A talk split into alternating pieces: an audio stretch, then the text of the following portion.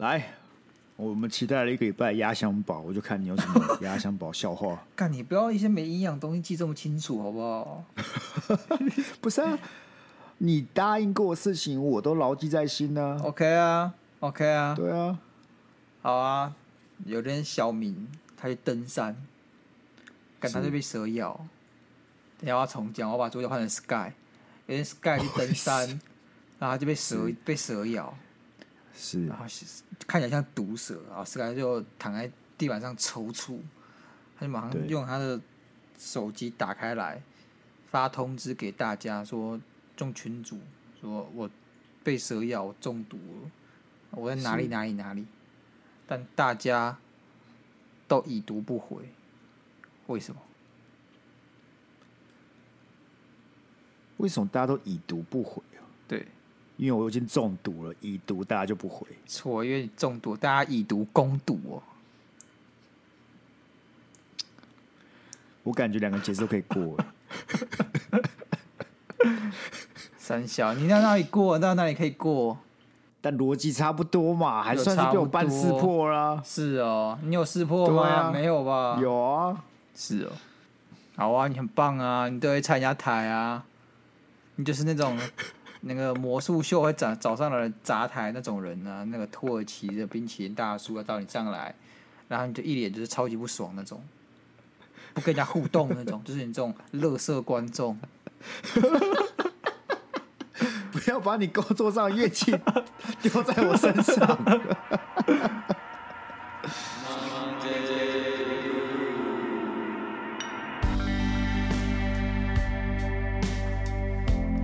太辛苦，欢迎收听今天的 Monday Blue。大家好，我是最近好像死的鸭肉。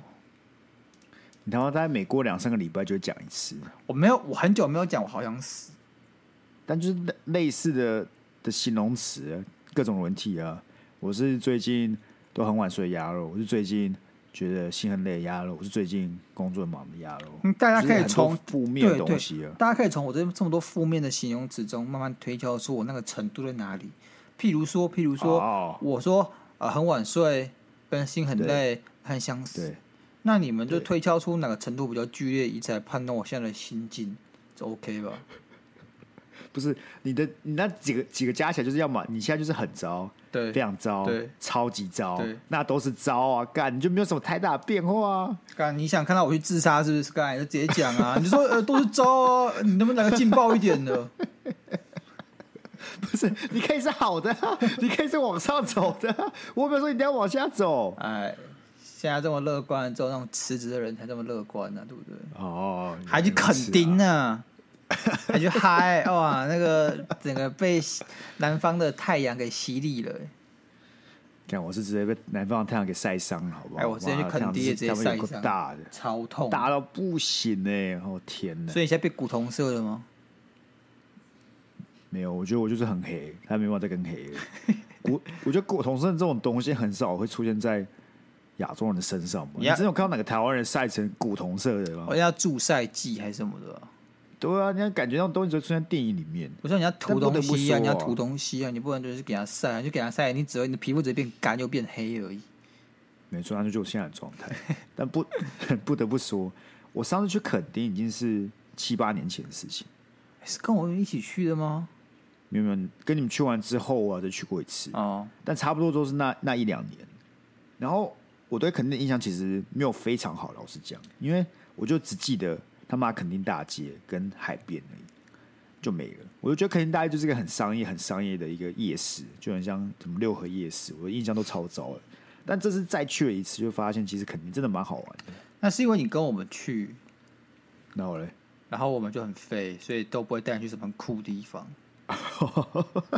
哎、欸，好像有道理，对吧？你跟你那些酷朋友去，我操，你的酷朋友都是去一些。很新奇，我也想不到的地方。好比说，你们去哪里？其实也没有去哪里。我们都我们都去一些很普通的地方。我们基本上是花时间在横村，所以我们就没有真的去到垦丁。垦丁横村有什么好玩的、啊？后壁湖有什么好玩？但我们就去什么？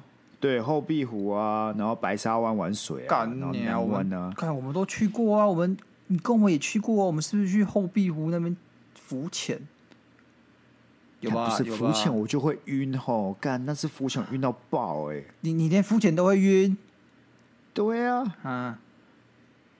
好吧，不是，所以但是这次我去那个白沙湾，我跟你讲，我第一次觉得哎海边的浪他妈这么大，你知道吗？，OK OK，就是因为我基本上很喜欢玩水的人，所以我在海就是很喜欢钻那边，然后被浪冲，然后了不起就冲，可能往后冲一点。OK 这次冲到他就一波接一波，然后我冲到我会中间就是正看着海说干，先等一下，然后先等一下，那我还是这样被冲，就是被冲到我我整个我还手还破皮，然后我，我女朋友还有很多淤青这样子，什么海浪把你冲到淤青，像家暴一样，是不是？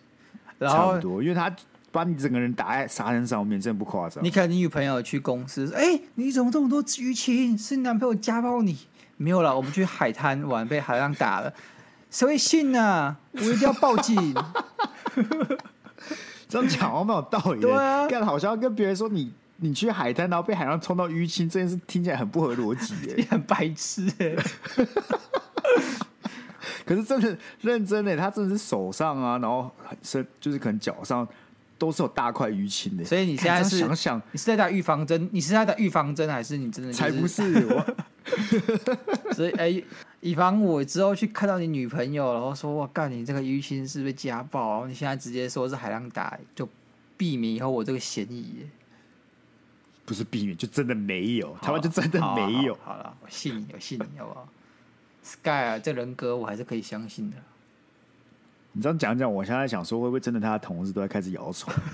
听说，听说那个男朋友会打人呢、欸，啊还跟我们说是海浪冲的，家暴魔人，太夸张了吧？还连逼他女朋友也要拿海浪当借口，不能说出去。看他妈的，但是这个男朋友他们不仅家暴，还是个弱智哎、欸！操！你有没有去看日出啊？没有，看好早，有没有去那大草原看日出？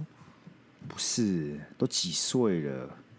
等一下早起了。一个去一个去海浪玩的人，是然后跟我讲我几岁，还是你说你几岁是是说你也老了，不是呛我太屁？不是？就是我已经老了。OK 然后你现在玩个海浪回去，大家就是睡成智障，根本没有人愿意怎么三四点起来去看日出，好不好？我觉得看日出这件事情本身呢，嗯哼，听起来很有趣，对，但到了现场，你就是感动那可能一两秒，然后就很想回去睡觉了。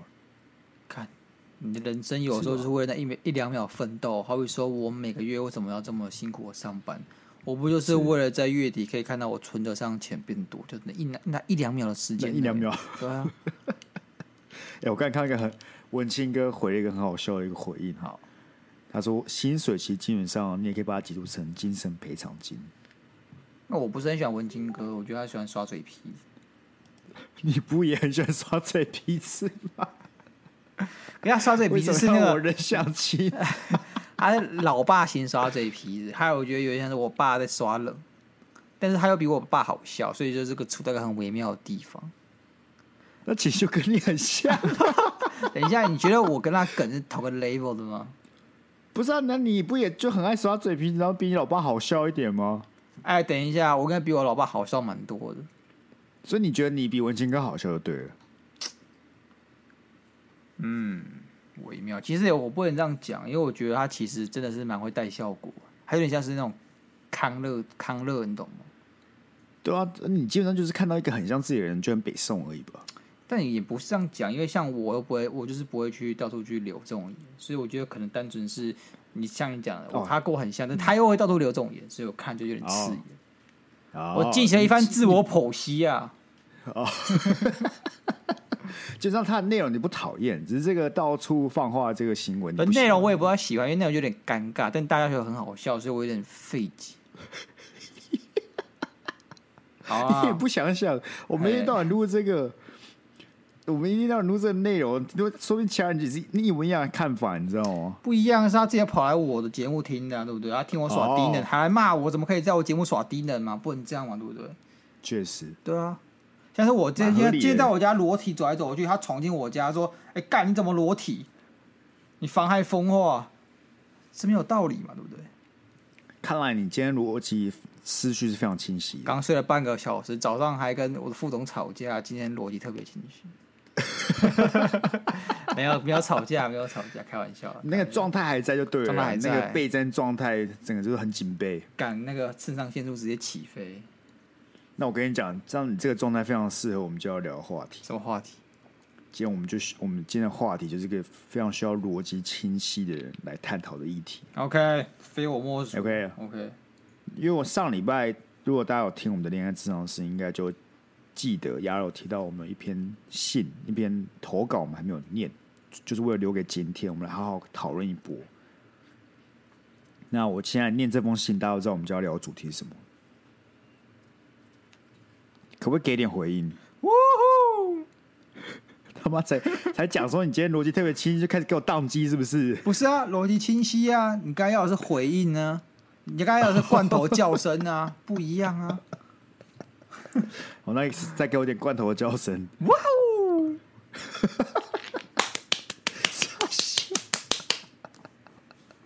好，来，呃，投稿人叫卷人，OK，卷人。啊，投稿内容是什么？哦，就是说，不知道你们对正义这个讲座讨论的议题有没有兴趣？有的话，想听你辩论，聊聊你会不会选择撞死一个人去救活五个人？那这个呢，就是一个蛮有名的一个哈佛的一一堂课，然后最后有写成一本书，叫做《一场正义的思辨之旅》。那他刚讲的这个，会不会选择撞死一个人去救活五个人？就是我们大家应该很常听到电车难题。就假设你今天是个电车的司机。车长，车长，好不好？然后在开这电车的时候呢，他妈看到你前方有五个人在铁轨上面，结果你的刹车失灵了，所以你现在无可避免只能撞上他们。但在这个 moment，你发现右边有个轨道，你的方向盘可以运作，只有一个人，那你会不会选择打这个方向盘往右转，去撞死一个人，以救活五个人？那看完这个投稿之后呢，我想说，我来看一下这个。一场正义的思辨之旅，好了，因为它是一本书嘛。那因为要在我们录音室之前看完这本书，基本上非常困难，所以就跑去看了他的课。那他总都总共有十二堂课，然后每堂课都探讨不一样关于正义、跟道德、跟哲学的问题。其实我蛮喜欢的，我看了我看了第一堂，我还来不及看完其他十一堂，因为他每一堂大概一个小时左右。我觉得国中、国中或高中的我会很喜欢，应该是我国中的我也很喜欢，到高中的我就很讨厌“正义”这两个字。但我觉得他这堂课，我长大之后，就是我现在这个阶段去看，我会觉得蛮值得一看的。就是为什么？我很喜欢的不是他的，就他他没有什么结论。当然了，我意思是说结论。对啊，所以我觉得他这个整个的授课模式我很喜欢。然后他探讨议题，我觉得很重要，因为我觉得他探讨议题就会直接连接到我们很常吵的一些政治议题啊。可是我觉得，我觉得很靠北，就是他会抛出一个问题，然后就很多自己觉得很聪明的这个学生站起来回答。嗯、然后当当这个学生回答了一个问题之后，这个教授又是抛把这个问题给变形，再抛回去给这些学生，这些学生就陷入了苦思。然后我就看那教授洋洋得意的表情，我就很不爽。我觉得哦，好像永远都讲不过他，他永远都会赢。没有吧？为什么我得到的？为什么我得到回应完全不一样？不是我感受是这个教授，就是他对于每个人每个学生回答的答案，他不会去就是就要去说你这个答案是好还是不好。对啊，他不会啊。但他今天好他不会，他我我举个例子，好比说我们刚刚讲到这个铁轨嘛，对不对？对，五个跟一个的时候，那大家做决定嘛，那当然你这个决定背后有些为什么。所以就就学得很聪明的，呃，我觉得我要撞死一个人，我就要撞死五个人，哦，他都会觉得这些答案都 OK，然后他就会说，那今天情况改变了，今天情况情况是怎样怎样怎样，或其中一个人是你妈妈，那你还会怎么决定？他会一直变这些参数，或变这个他模拟的状况，然后他就喜欢看你陷入苦思，想折磨你，他不是他折磨你。你知道多负面？不是，我觉得他很厉害啊！你不觉得他很厉害吗？他他不是要跟你辩，他是希望给你不一样的角度去思考。那你现在这个逻辑这样操作，但如果当我知道，我知道他不是要跟我辩，我知道他不是不是要跟我辩，啊，但是你看他就是那个很自信的样子，然后看我陷入苦思，然后他就会决定，就觉得说，没错，我这场正义的思辨之旅给大家带来的启发，让每个孩子都陷入了苦思之中，我好有成就感。才不是吧？才不是吧？你想，如果他今天上课，然后每个人在台下划手机，然后他的问题丢出去，根本没有人要想，他一定觉得，感怎么这么没有成就感？所以他今天就让你痛苦，让你陷入道德的两难，让你找不出真正的答案，因为没有真正的答案，是我答案是对也不是，也是不对，所以你必须要探索自己的内心，你必须苦恼。但但他没有苦恼，但他没有苦恼又很爽，他可以录 TED。在靠背不是？那你坐在学生的角度，或者我以旁观者的角度来看这堂课，我就觉得他做的很棒啊！是啊，所有学生有思考的过程，然后最重要就是在他课堂上，像你讲是没有对或是错的。所以，所以你真的应该要做的，不是去找一个正确的答案，而是去找说为什么你是这样想的。那我觉得很多台湾学生就会很执着于找出一个正确答案。那在他这堂课就不会发生这件事情了，因为当你讲你觉得对的时候，他会丢一个问题让你去思考。那你有没有办法在另外一个情境之下做出一样的选选择、一样的决定？然后重点是他会让整个整个整个学生群里面不一样的声音都有机会发言，嗯哼，让他们互相去讨论。所以你会发现，他其实很多时间都是他可能课有三分之一时间都是学生在回答问题，但他很他很屌，就是他有办法。在每一个不一样的答案里面，去丢出又不一样的例子或者案例，不论是去反驳你，或是去支持你的论述，然后去去点出你的话语里面有哪些东西是他觉得酷的，哪些东西他觉得可以去讨论的，那很屌哎、欸！好，那我们要讨论的吗？还是还是要继续吹捧他？我们要这样。你收他钱，你是有收他钱啊？其实没有跟我讲，我没有收他钱，我只是觉得听众真的可以，好不好？好去听听看他这个讲座。好，就是你如果要看书也可以，但我觉得他的那堂课，那哈佛这堂这十二堂课就真的很值得去听。不论你觉不觉得这议题重重不重要，我觉得光是他这个教学模式就很很棒啊。好，我们在台湾的孩子们想听这堂课，对不对？先考上哈佛。YouTube 就有了，不然我怎么听的？开玩笑的，开玩笑的。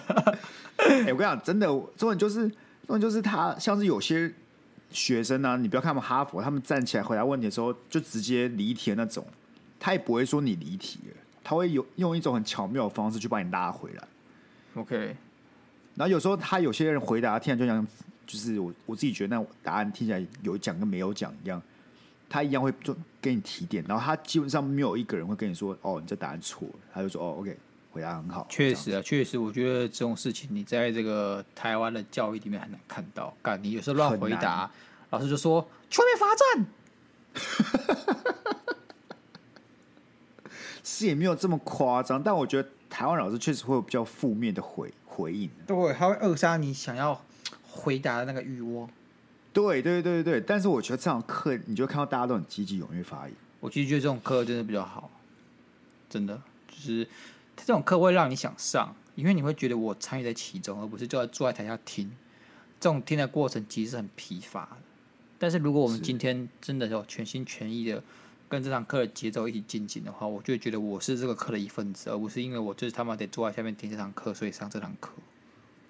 我也说你会看到那个教授居然就冲上去把上他一巴掌。啊，干嘛干嘛？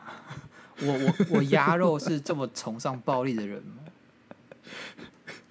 我不知道，我只感觉你是一个很负面的人。我是很负面的人，然后顶多就是这些 murmur 他什么，但你我也不会干开玩笑上去给一巴掌。好啊，那今天你对不对？对，会怎么做抉择？我们第一个场景嘛，第一个场景，今天也是这个司机前面有五个人，对，给你撞，对，然后右边有个人给你撞，你愿意往右转，哎，用一个人去换五个人的命吗？因为 default 是我一定先撞五个人，除非我去控制把手让他撞一个人。对，不会啊。你说你什么都不会做，我什么都不会做哦。为什么？干，今天刹车失灵不是我的问题吧？但今天转了向就是我的问题了吧？是，但我因为转向，所以对我因为没有转向撞死那五个人不是我的问题，但因为我今天转向撞死那一个人就是我的责任。但你有没有想过社会舆论会怎么想？敢，我不在乎。你真的会不在乎？我不在乎，我就那几秒钟时间，我哪在乎那么多？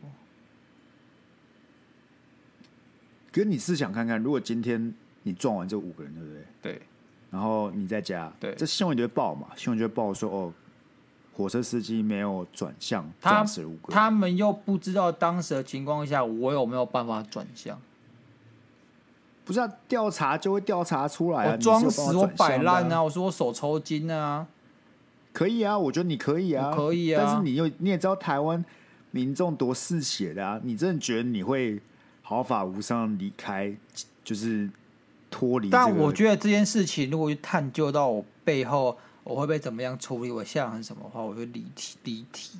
他应该要探究的是我当时决定时的心境是什么，以及我为什么要这样做决定。因为。这堂课教授问了一样问题嘛，底下百分之九十人都投他们会转向，OK，他们给出的理由是五个人的命大于一个人的命，OK。但我只是想说，我不想为这件事情负负任何责任，所以我什么都不做，我就没有任何责任。当然我也不问责任，但是我觉得那个责任大多数只是因为我职称，因为我是列车长而有责任，而不是因为我做了什么，好比说我去转车的、嗯、车的方向所有的责任。所以你觉得你不会因为有一个罪恶感，就是哦，我有机会其实可以救五个人，但我选择什么都不做？不会啊。哎呦，我感觉你应该去跟那个教授钉孤枝一下，是不是？我也可以上，我可以上 TED，是不是？我跟你讲，那些哈佛学生没有一个人讲出像你这种论述的。OK，我跟你讲，都是没用菜鸡。妈，哈佛学生感觉家里有钱而已啊！不是，我是觉得啦，因为。我我自己觉得，美国的教育体系，他很多学生的这个优劣，跟他真正的潜能是大学后才被激发出来。嗯，高中的时候，其实他们上的课真的是都比我们上的课还要简单一百倍。很多时候是大学之后的课程才干那个难度直接喷喷高。确实，所以我觉得，包含在这种思想上面的话，他是不会有台湾学生那么成熟，因为台湾学生很很早就要面对这些有的没有的东西。但是在大学读大学的时候，那个台湾学生突然就被超车。那因为这个变体就是说，我们回到这这电车问题嘛。因为当下所有学生基本上都是以诶五个人大于一个人的这个思想出发。那只有少数的学生，他就说哦，他不会选择转向，因为他觉得生命的就是其实论论述跟你有点像，他是觉得说。我如果做了选择，那就是我要承担这这条命。所以教授就给出了另外一个方，另外一个场景是你在，这次你不是列车长，这次你在天桥上，然后你旁边刚好有一个大胖子。虽然我不懂为什么在这种处境下，大胖子都会被端出来，然后当牺牲品哦。但基本上你只要推这大胖子一把，然后掉下去，你就可以阻止这个列车撞向这五个人。那你会做吗？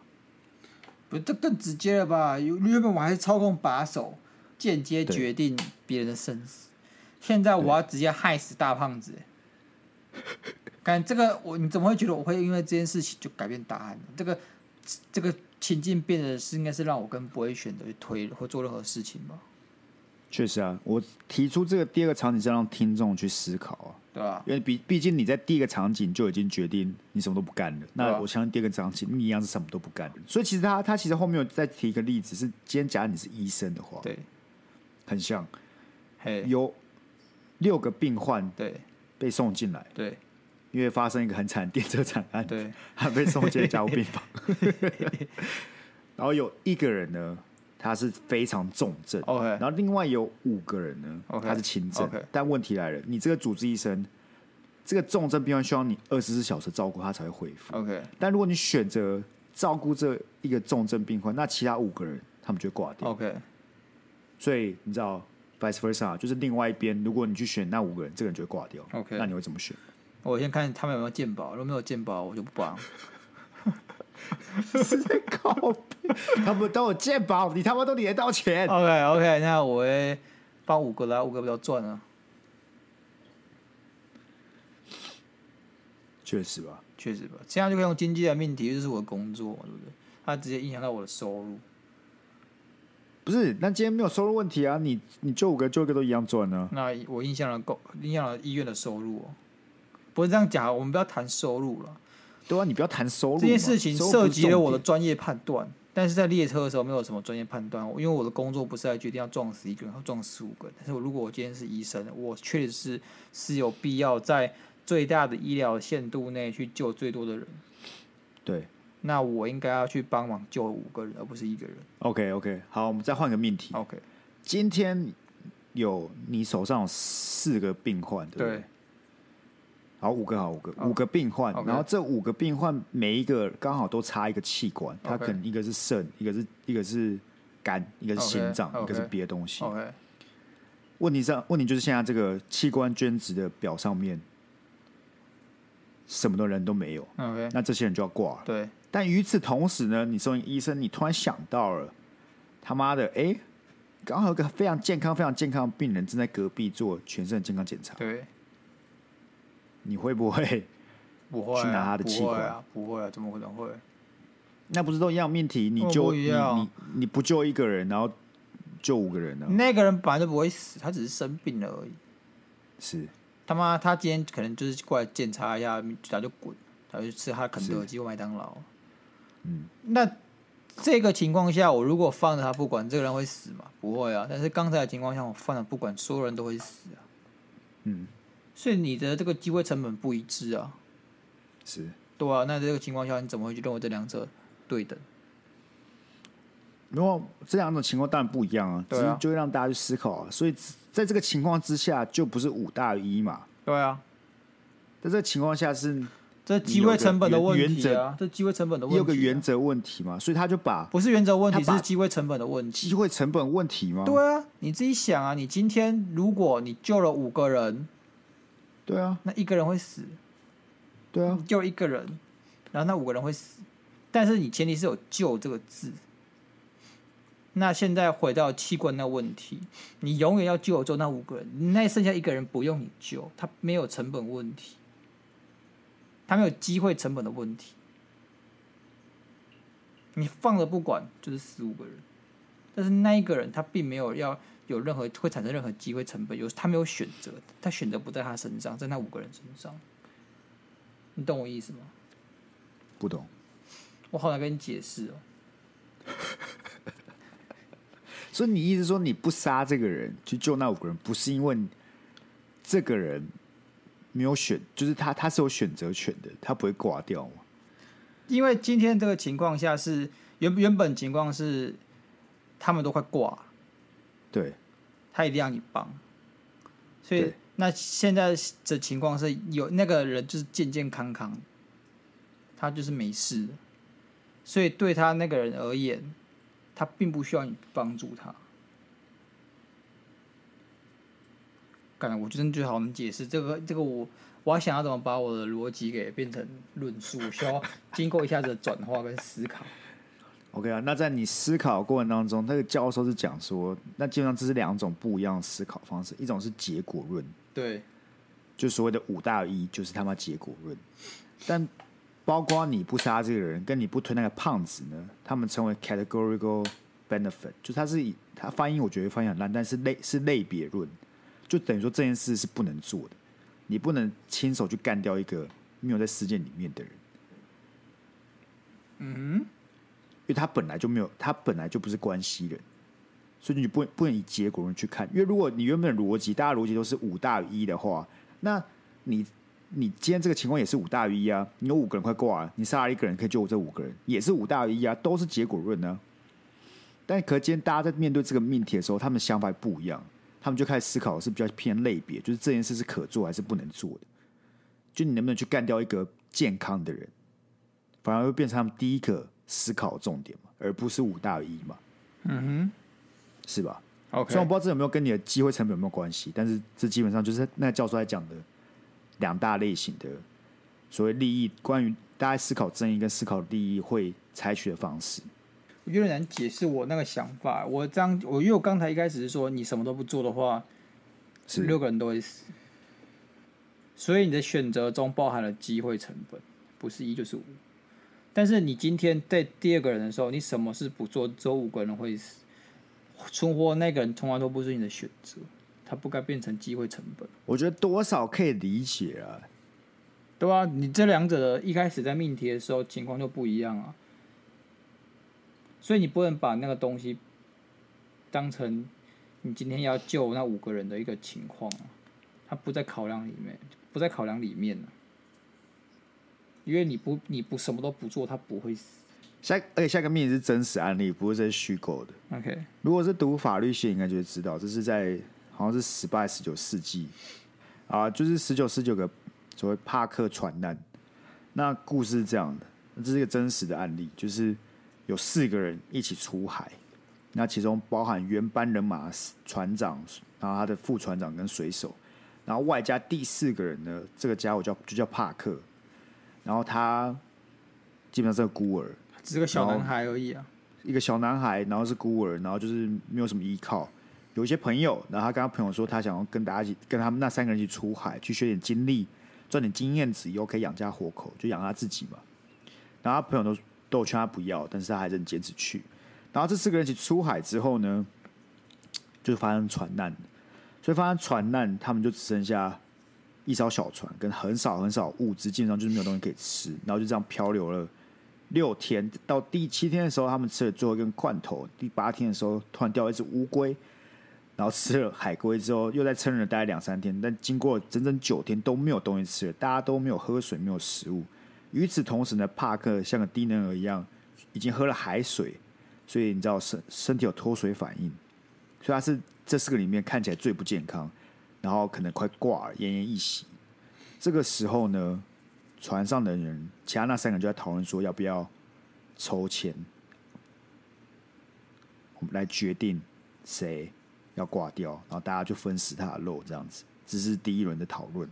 然后其中就有个家伙，好像是副船长吧，他就觉得说这样子太他没办法接受，他道德上没办法接受要吃人肉这件事情，所以决定不要。又这样再过了两三天，大家都饿得受不了的时候，船长呢就跟他随手还有副船长再打一次 pass 说。他就指了指帕克，然后你知道，就眼神示意啊，手势说要干掉他。这个时候，原本说那，这时候那个水手呢，就拿出一把小刀，干掉了帕克，然后也就这样分食帕克，然后最后活下来。然后他们被送回英国的时候，就被起诉，被他们的政府起诉，说他们这样子干掉、杀掉了一个人，要判。无期徒刑，甚至到死刑。那这时候，如果是你的话，或者如果是听众的话，你会怎么想？你会觉得这三个人吃帕克是道德上，或者说合情合理？可能法律上他确实杀人，但是在那个情况之下，他必须做他该做的事情，他必须活下来。还是说你会持相反意见，跟政府一样，觉得这三个人就是杀人，就是犯罪？你在问我吗？我在问听众。好，我们看听众下会回答我们呢。Still waiting。在靠腰，他在问你呀、啊，在靠腰。不然问谁？好了，哎、欸，好了，帕克嘛，对不对？哎、欸，啊、你知道我在读读国中公民的时候，一直读到一个概念，叫做我们可以因为进那个避免紧急危难，然后去去，嗯、就是他这个是凌驾于法律之上的。在某些危急时刻、特殊状况的时候，我们可以因为要避免紧急危难，所以做出一些犯法的事情。但这东西我觉得很像就是一个教条，但是没有人可以达到这件事情。它就写写在很法律的原则上面，但是它从来不会被采用。或者只是被拿来做减刑的一个判断跟依据而已。是，实际上发生了，干大家还是把你干死。你不觉得像这种事情就是？哎，我不会，我不会觉得他没有什么问题。其实，我就就直接直白讲，如果假设你今天是陪审团好了，然后他们起诉了嘛，那你是陪审团，对啊，是你，你会怎么判？你会判这他三个人要处以死死刑呢，还是说觉得这三个人算是有过，但是也没那么严重？我觉得无罪吧。你会觉得无罪哦？对啊，啊，不然我还能怎么样？我不知道还能怎样？你要饿死是不是啊？可他们是杀他呢？他们不是说，哎、欸，我们四个人来，你知道，抽个签，好不好？我们四个都同意抽个签，这样子。他是杀他呢？我觉得没有差啊，其实。真假的？对啊。因为大部分学生我看到影片了，就是很多人都觉得说这样不行，因为他们就是杀人。看所以这个时候，其实就有其他选手就说：“好啊，那今天不杀人，那我们今天假设我们四个都同意，都同意说我们来抽签，那被抽到那个人就得自杀，这样大家会比较好过一点。”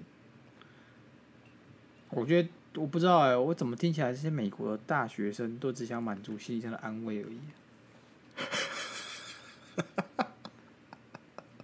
不是吧？我觉得是会不会说你已经出社会了，所以你就是比较现实一点？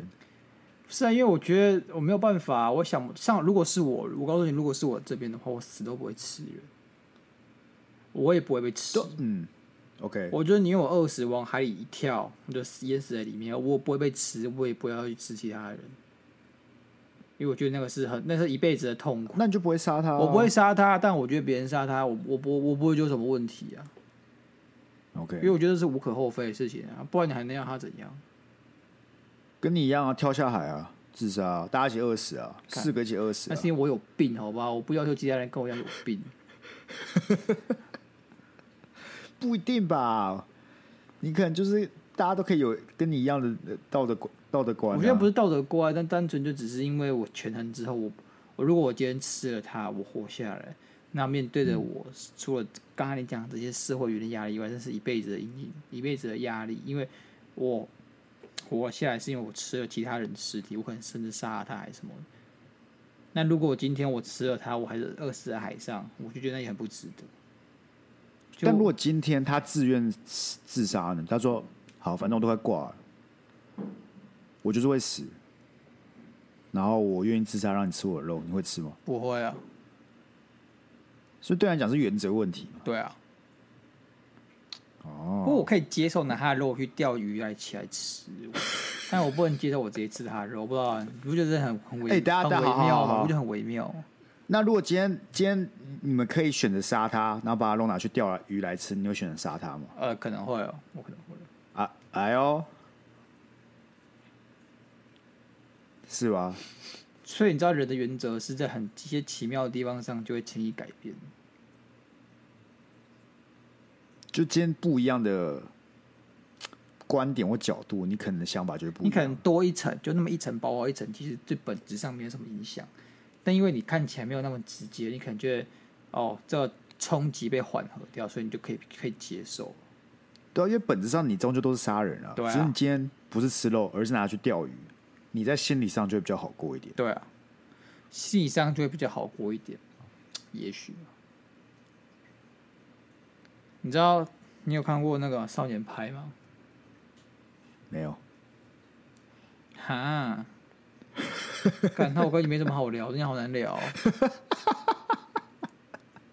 不是少年派好看吗？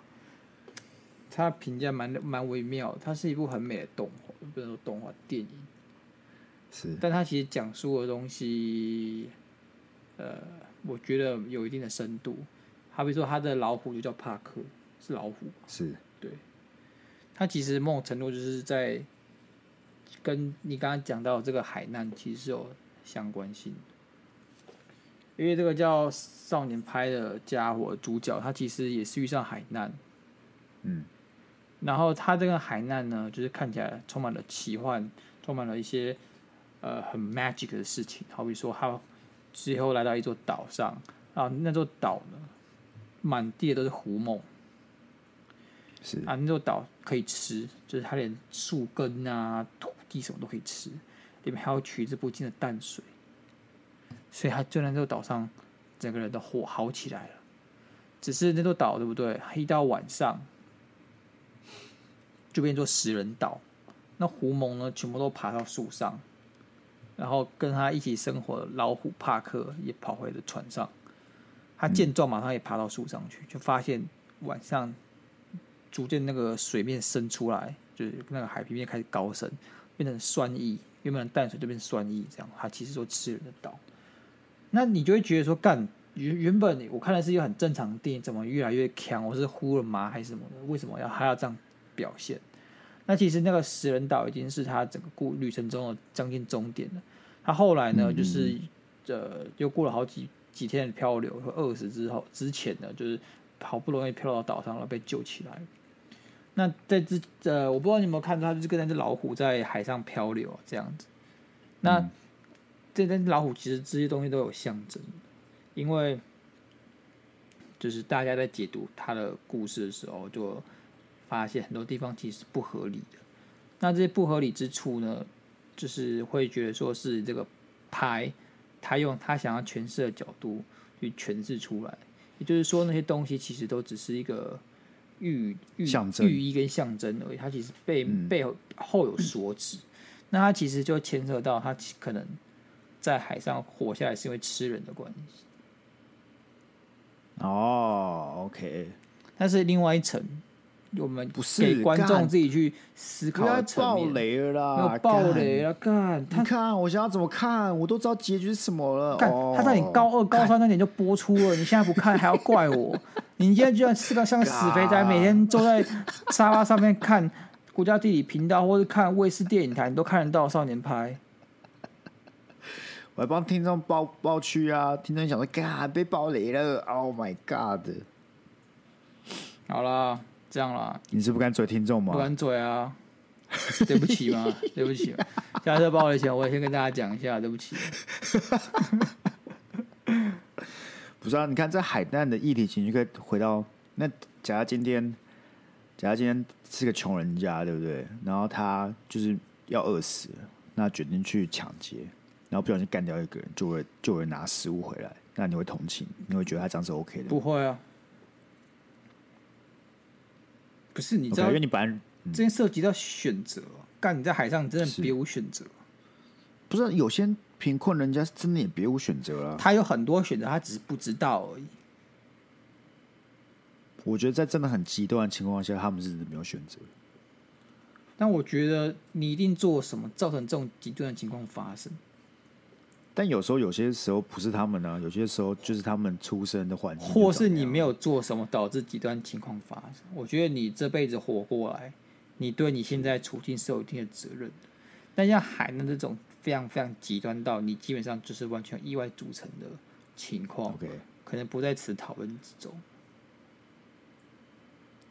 确实啊，你当然，如果你要检讨一些很很困难处境的人，你永远都可有可以检讨的地方啊。对啊，但是你也不能反驳是，就是可能确实百分之二十他们自己造成，但有百分之八十是大环境跟甚至说政府或者说很多人造成的这个情况。但光百分之二十，我就不认为他可以去杀人。OK，所以只有在真的退无可退，我什么事都做过，什么事都尝试过了。那我得活下去，只剩一个方式是杀人的时候，你就可以接受。其实这件事情也跟我接不接受没有关系，因为我永远都是外人的角度来看他嘛。但是他今天为了，你接不接受，就是你会不会去做啊？我跟你讲，如果是我，我到那个处境的话，我有机会做这些事情。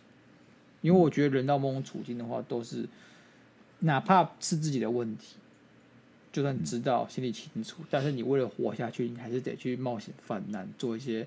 可能道德上有违背的事情，是，对啊，啊，像是这个事情，我自己是觉得，如果是我，那我今天为了活下去，好比说，哦，我要给我妈妈买药，因为她饿死，她快病死了什么的，那我这笔钱我筹不到了，所以我去打劫别人家，我是我，我会做。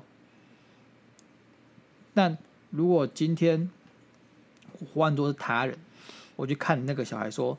我也觉得说他不该去抢别人钱，只为了去买药，你懂？他应该，我会觉得他应该有其他办法，他可以去呃寻求募资，可以去呃找基金会什么，但不是用这种方法。但是因为是我是外人，因为你今天有你如果今天是当事人的话，你就是因为你必须为你的人生负责，所以你你做任何决定，你都必须背负那个责任。前提之下，我不认为其他人有资格说什么。你看。你开始学会换位思考了，哇在我们节目中成长哎，好扯哦！这一这堂课 让我获益良多哎，我终于学会为人设身处地了。对呀、啊，以前的我是多么自私啊！位思考了，以前的我很自私又自大，总是以自己为中心。现在的我懂得异地而处。天哪，同理心都有了，真的好夸张哦！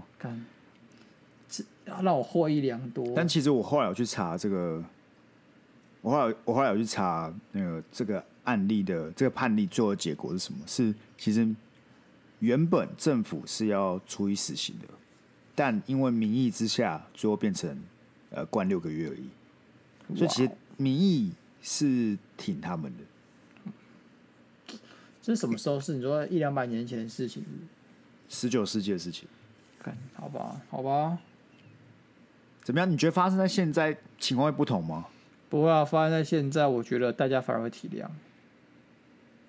因为这边还有另外一个呃细节是，这个小男生他是孤儿，与此同时，其他三个人是有家庭的。我没有说这样就对，但是这件事情会让民众去思考，他们是不是也是为了他的家人，所以想尽办法活下去。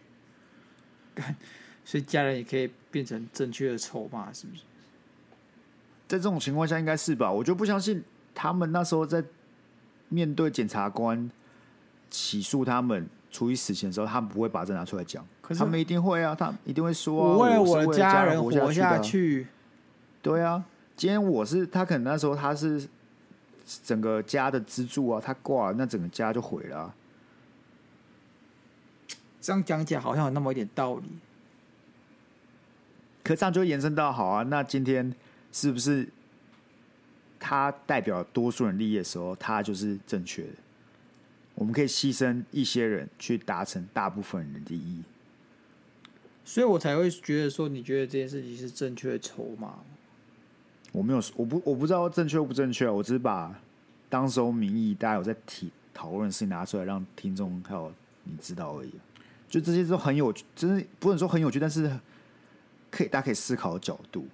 因为讨论到这个所谓利益主义嘛，这基本上就是，如果综合利益是大于少数人利益的时候，我们就应该考虑综合利益。这是其中一个，我忘记它叫什么派别了，是边沁吗？不是不是，我查一下。如果大家查出来是边沁，我就要呛你。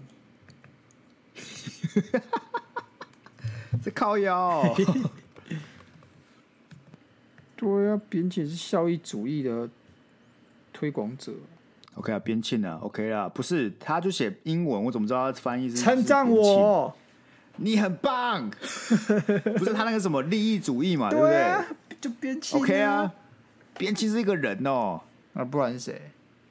不是，我也边沁，你在讲的是一个好，Anyway，你很棒啊，好不好？好，这是我要听到，加的太多了，好不好？OK，边沁的利益主义啊，就是如果你把所有的价值扣去成本是正的，那就是可以做的。所以举例来讲，之前有一个也是一九多年的的的事情吧，一九几几年，那时候有福福特有一台车，那它车的设计呢很有趣，是它的引它的油箱是放在车最后面。所以呢，今天假设发生车祸，对不对？就是你他妈车撞你前面那台车的后面，那有可能就会爆炸，造成很多人死亡。可是与此同时，那台车其实蛮热销的，所以这个时候呢，福特就要思考说，他是不是要做个防护机制，把后面给包起来，就是用一种方式让你撞到之后呢，它不会爆炸。然后福特就做了他的所谓呃 cost benefit analysis 嘛，就是他作为所谓效益评估，发现呢。他花钱去加装这个这个防护机制的钱，是他算一算，比上真的是发生，就他什么都不做，啊，车子爆炸了、受损、人命挂了，他要赔偿金加起来，这全部加起来呢，要装这个防护机制是两倍的价钱，所以他就决定不做。那这件事被流出来之后呢，就。遭受民众的攻击，那我觉得是他没有把隐藏成本给考虑进去。什么是哪些隐藏成本？像是刚才讲的形象啊，然后被民众攻击，这些负面有害的都是成本。他只考虑到诉讼费而已，但他没有考虑到这些公关跟形象的成本在里面，这是他的问题。所以你是说，如果今天？他考虑到这些，他把这些钱都算进去之后，还是远低于他要加装的钱。那他就是他的问题，他们并没有把这些要加装的这个动作转换成实际的效益，他只是加装而已，但他并没有产生实际效益啊，那也是他的问题。但要加，要是我的话，我加装之后大肆宣传，干，我加了防护罩，大家不用怕被炸死，赶快买我的车。二点零这种，你这种学生，不然怎么样？不是教授课堂上会让人头痛。不然怎样？我现在用高配版，低配就一般。现在都可以自己选购，不是吗？你去买，你去买那个特斯拉，就可以自己选很多配啊，什么什么什么。我这个就是可以让大家选配的。你怎么让大家选配？你今天是拿人命在开玩笑？我没有开玩笑，你不要被炸死，你就自己买啊！我没有欠你。靠要啊！我通常被炸死的也会有后面撞到撞到你的人呢啊！我要，因为你没有加装，我也被炸死。靠！那你去买第三责任险啊。关我什么事？干整个命题重点就不在这里哦。整个命题重点就是福特把人命换算成价值，然后算出来给你听，说：“哎、欸，我宁可就是赔你这些费用，赔你一条人命的钱，都比我要加上这个还要便宜。”是这个行为导致大家很悲痛。OK，但问题来了，事实上，我们就先假设他把隐藏成本都算进去了。如果假设今天这件事是事实。就加装费用确实太贵了，比起我赔偿这些东西的话，是你的话，你会选择怎么做？我不赔偿啊，不是我不做啊。你会选择不加装？我不加装啊，所以你就选择赚钱吧？不选赚钱，翻车祸又不是我的问题。今天你说我开到一半自己爆炸，我的错吗？干，今天爆炸原因是撞车，撞车这件事情怎么会是我车上在一开始的时候？就必须考虑到我车爆炸了，然后我要付这个成本。我不懂，所以现在每台车在路上爆炸死人了，都是我车上要负责，是不是？可但是因为你设计的问导致，只要有一有车祸撞到后面就会爆炸啊？那撞到前面就不会爆炸吗？啊，只是把东西放在前面跟或或后面而已吧？因为你油箱在后面呢，所以它机遇上来讲，跟实际研究下来讲，就是因为这样导致那台车只要一有车祸。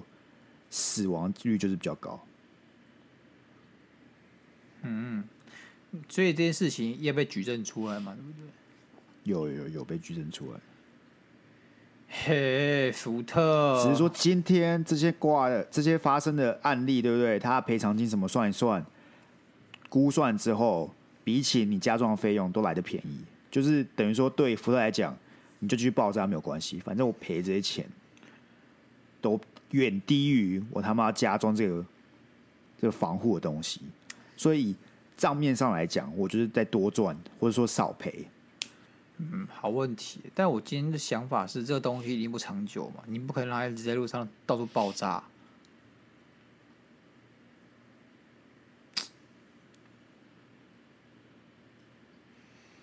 我觉得长远之计，你还是也不是叫加装，或是要去。控制输送费的问题，应该还是要想着，你他妈可不可以不要把油箱放在后面这样？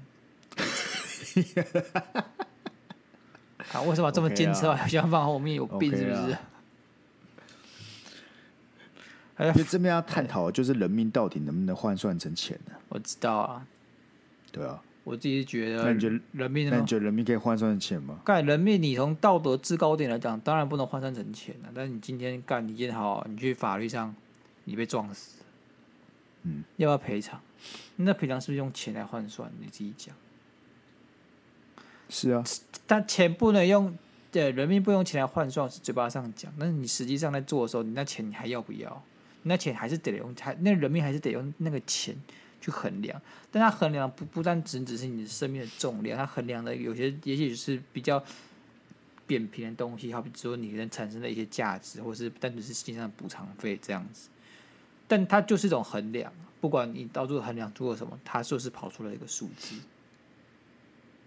嗯，那这个数字，我自己觉得台湾的人民是蛮命蛮贱的，干我我我可能死一死就是赔我几百万而已，我不觉得我的人生生命只值几百万，几千万可以吗？不行，干我什么时候都得破亿吧？我这么优秀，就你一说不一样人，就会有不一样的。价钱就对了。呃，这件事情至少在美国上是这样的啊。所以你你你也这么觉得？我觉得是啊。OK。所以今天假设那台传单上面的人啊，嗯，其中有一个人是 Elon Musk，对，他就是他价值很高嘛，他有办法拯救人类社会，或者说造福人类社会，比起你我，对不对？对。那今天如果要选出一个人要死了，大家才可以活下来，就一定不会是他嘛？不一定啊。为什么？说不定我做空 Elon Musk 的部位好很多，说不定我有好几个特斯拉空头部位，不知道啊。我跟你讲，再多你再多空头特斯拉部位，你这个人的价值都不会跟伊朗马斯一样，好不好？不是，但今天伊朗马斯一死，我就可以赚钱了。被靠背，你这种人哦，就是在这种课堂上会让教授很头痛的人哦。看我跟你讲，他自己爱开这课的，他爱这课就是要勇于接受来自于学生的各种挑战啊！啊，不然不要开，回家耕田就好了，对不对？好了，重点是这一集呢，只是我们也没有跟听众说怎样才是对，怎样是错的嘛。我们是谁嘛？我们也没办法做到这件事情嘛。只是希望有这个机会，有听众投稿，我们就跟大家一起来思辨一下，来讨论一下。所以我也会把这十二堂课的影片的链接放在我们的节目栏里面。非常推荐大家可以去看一看，那你脑子动一动啊！你上了雷神几了？什么？你上了雷神几了？我上到 Lesson Two 而已啊！我没有上过，我好像只有看过就是简介影片。我觉得看简介影片不好，为什么？因为我觉得他简介影片就是拿一些其中的可能，像那电车案例就十二分钟嘛。那那你看那十二分钟，你其实就只是被卡在。这个案例里面，对、啊，但他后后面他想衍生出来的重点，他想讲东西其实就是其实是没有那么精彩，但是我觉得更重要。对，我觉得后面要讲的东西，因为因为其实大家会发现，我们在讨论这种东西的时候，很常讲讲就很空泛。对，可是你在听他讲的时候，他就可以讲出很多很很实质的内容。那可能是源自于不管是某个哲学家讲的，或是之前有什么类似的案例可以拿出来讨论，以前的人是怎么判的。这些诸如此类东西，你听了这些东西，才会对于你分析这些命题，或是你对你自己的了解有所成长跟认识。不然，你以现在的程度，我们的程现在的程度去分析电车问题或什么，其实你就流于原地踏步了。Okay. 反而是后面那些内容可以帮助你去多思考，再更多往前一点。所以我觉得那个部分很重要。所以我会建议，如果大家要看的话，真的去看完整版会比较好。然后都记得说，你看这个不是为了得到一个答案，而是为了就是吸取资讯。好了，这样讲好。OK，好吧，我们还是很感谢这个卷人，哎，这个热烈的投稿，让我们美好星期一不用再想说今天这一波录什么。没错。OK 了，一样欢迎大家，好不好？有什么想要我们讨论的议题，也可以私讯我们 IG 或是投稿都没有问题。那一样有什么感情的问题呢？也欢迎。哎，投稿到我们的恋爱职场室，我们每个礼拜天都会帮大家解答。最近我发现我们又有投稿，但一连串下来好像都是分手的议题。最近是不是分手潮？最近几月？哎，好像是哎，六月。六月是分手潮吗？六月毕业分手潮。嘿，嘿，嘿，哎呦，好啦，OK 啦，听众不用害不用害羞，六月分手潮有需要的。欢迎到我们 IG 的连接来进行投稿，没错，追踪我们 IG 的，赶紧追踪一下。那这个月的我们订阅电子报也会在礼拜三的时候，就是今天今天早上应该就收到了，所以不用担心哈，好不好？不用想说干这两个在耍废，没有收到就去你的垃圾桶翻一下。没错，去你的垃圾今天看一下，好不好？好嘞，OK。那我们这边就到这里，感谢大家收听，我们就礼拜天见，拜拜，拜拜。